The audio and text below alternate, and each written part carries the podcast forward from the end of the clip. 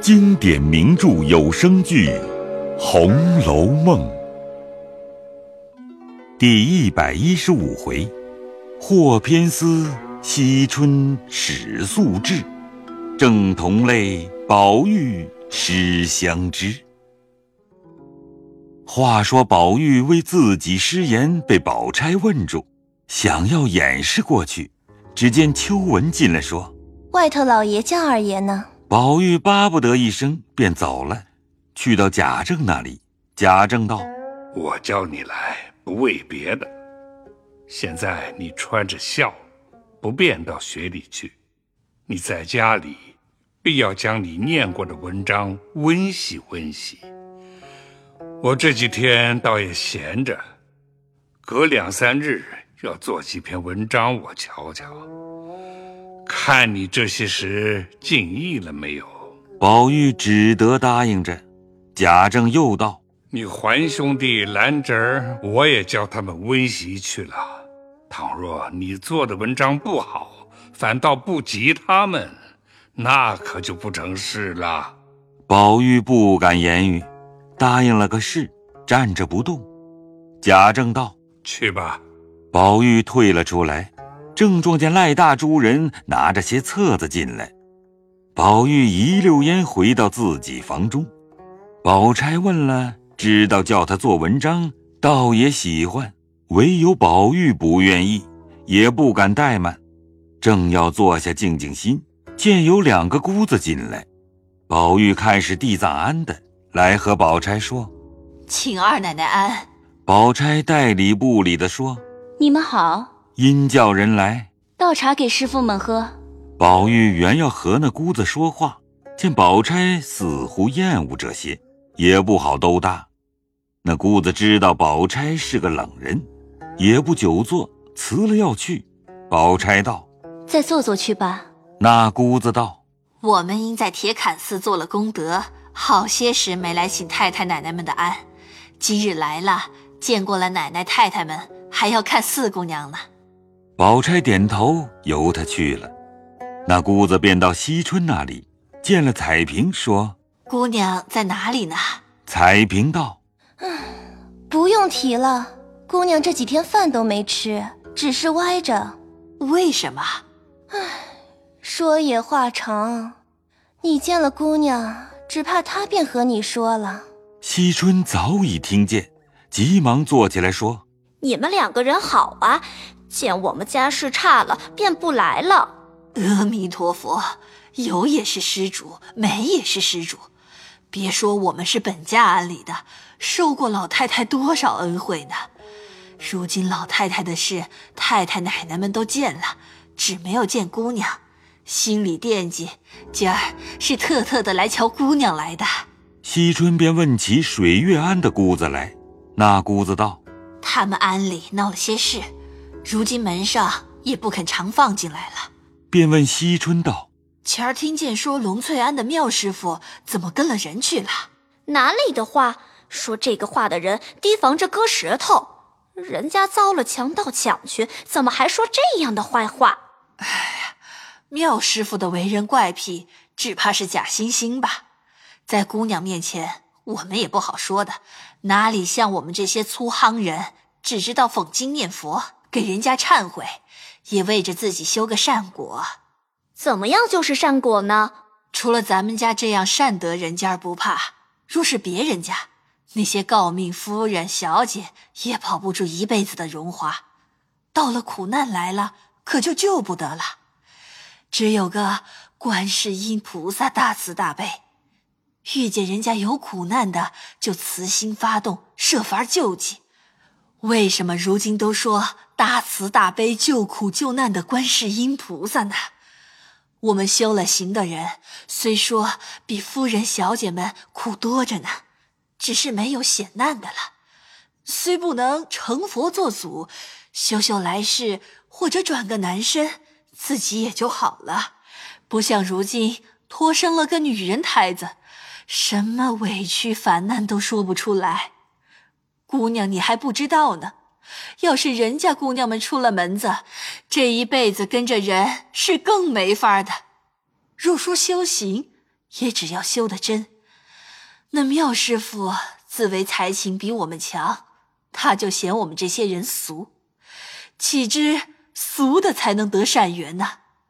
他如今到底是遭了大劫了。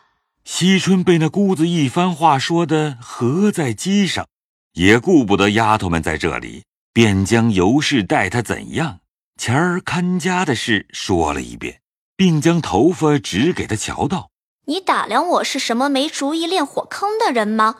早有这样的心，只是想不出道来。”那姑子听了，假作惊慌道：“哎呀，姑娘再别说这个话。”甄大奶奶听见还要骂上我们，撵出安去呢。姑娘这样人品，这样人家，将来配个好姑爷，享一辈子的荣华富贵。惜春不等说完，便红了脸说：“甄大奶奶撵得你，我就撵不得吗？”那姑子知是真心，便索性激他一激，说道：“姑娘别怪我们说错了话，太太奶奶们哪里就依得姑娘的性子呢？”那时闹出没意思来，倒不好。我们倒是为姑娘的话，这也瞧罢了。彩萍等听着话头不好，便使个眼色给姑子，叫她走。那姑子会意，本来心里也害怕，不敢挑逗，便告辞出去。惜春也不留他，便冷笑道：“哼，打量天下就是你们一个地藏庵吗？”那姑子也不敢答言，去了。彩萍见势不妥，恐担不是，悄悄的去告诉了尤氏，说：“四姑娘绞头发的念头还没有息呢，她这几天不是病，竟是怨命。奶奶提防些，别闹出事来，那会子归罪我们身上。”尤氏道：“她哪里是为要出家？她为的是大爷不在家，安心和我过不去，也只好由她罢了。”彩萍等没法，也只好常常劝解。岂知惜春一天一天的不吃饭，只想绞头发。彩萍等吃不住，只得到各处告诉。邢王二夫人等也都劝了好几次，怎奈惜春执迷不解。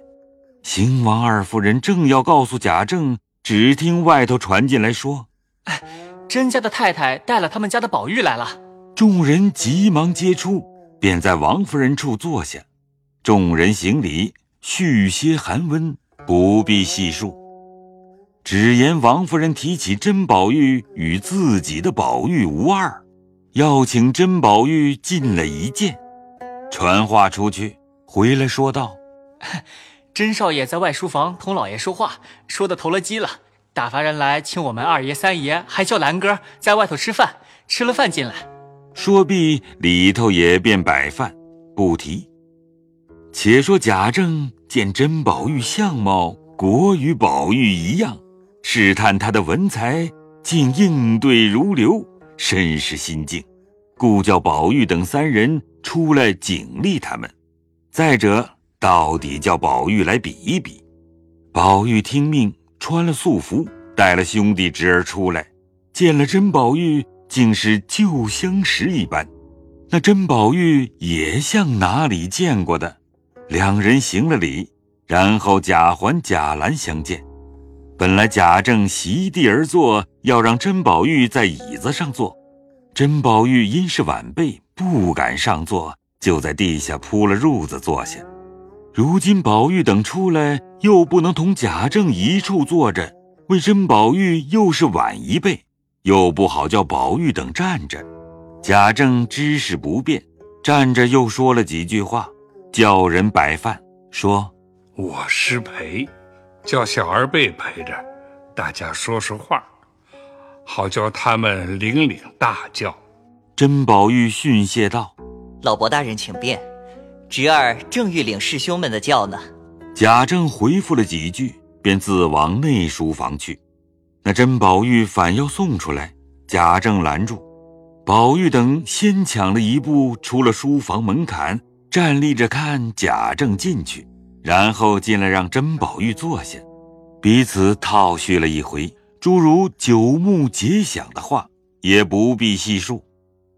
且说贾宝玉见了甄宝玉，想到梦中之景，并且素知甄宝玉为人必是和他同心，以为得了知己。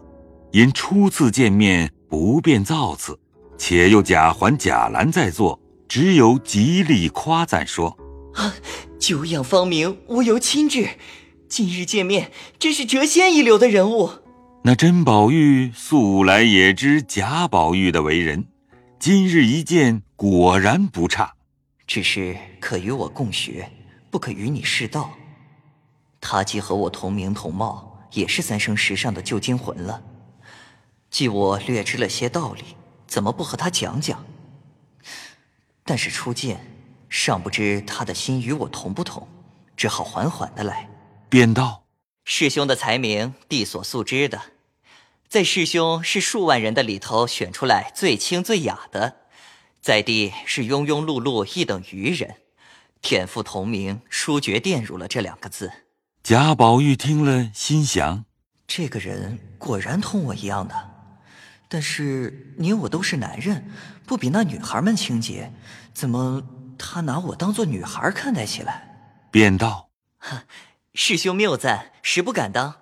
弟是至拙至愚。只不过一块顽石耳，何敢比师兄品望高清，实称此两字。甄宝玉道：“弟少时不知分量，自谓尚可琢磨。既知家遭萧索，数年来更比瓦砾犹贱。虽不敢说历尽甘苦，然世道人情，略略的领悟了好些。师兄是锦衣玉食，无不随心的，必是文章经济高出人上，所以老伯钟爱。”将为席上之珍，弟所以才说尊名方称。贾宝玉听着话头，又进了陆度的旧套，想话回答。贾环见未与他说话，心中早不自在。倒是贾兰听了这话，甚觉何意，便说道：“世书所言，故事太浅。若论到文章经济，实在从历练中出来的，方为真才实学。在小侄年幼。”虽不知文章为何物，然将读过的细味起来，那高粱文秀比着令文广誉，真是不斥百倍的了。甄宝玉未及答言，贾宝玉听了兰儿的话，心里越发不和，想到这孩子从几时也学了这一派酸论，便说道：“弟闻得师兄也抵近流俗，性情中另有一番见解。今日弟幸会之饭。”想欲领教一番超凡入圣的道理，从此可以净洗俗常，重开眼界，不亦视弟为蠢物，所以将世禄的话来酬应。甄宝玉听说，心里晓得，他知我少年的性情，所以以我为假。我索性把话说明，或者与我做个知心朋友也是好的。便说道：“师兄高论，故事真切。”但弟少时也曾深悟那些旧套陈言，只是一年长思一年，家眷志士在家懒于酬应，为弟接待。后来见过那些大人先生，竟都是显亲扬名的人，便是著书立说，无非言忠言孝，自有一番立德立言的事业，方不枉生在盛名之时，也不致负了父亲师长养育教诲之恩。所以把少时那一派愚想痴情渐渐的淘汰了些，如今尚欲访师密友，教导愚蒙。幸会师兄，定当有以教我。适才所言，并非虚意。贾宝玉愈听愈不耐烦，又不好冷淡，只得将言语支吾。幸喜里头传出话来说：“若是外头爷们吃了饭，请甄少爷里头去坐呢。”宝玉听了，趁势便邀甄宝玉进去。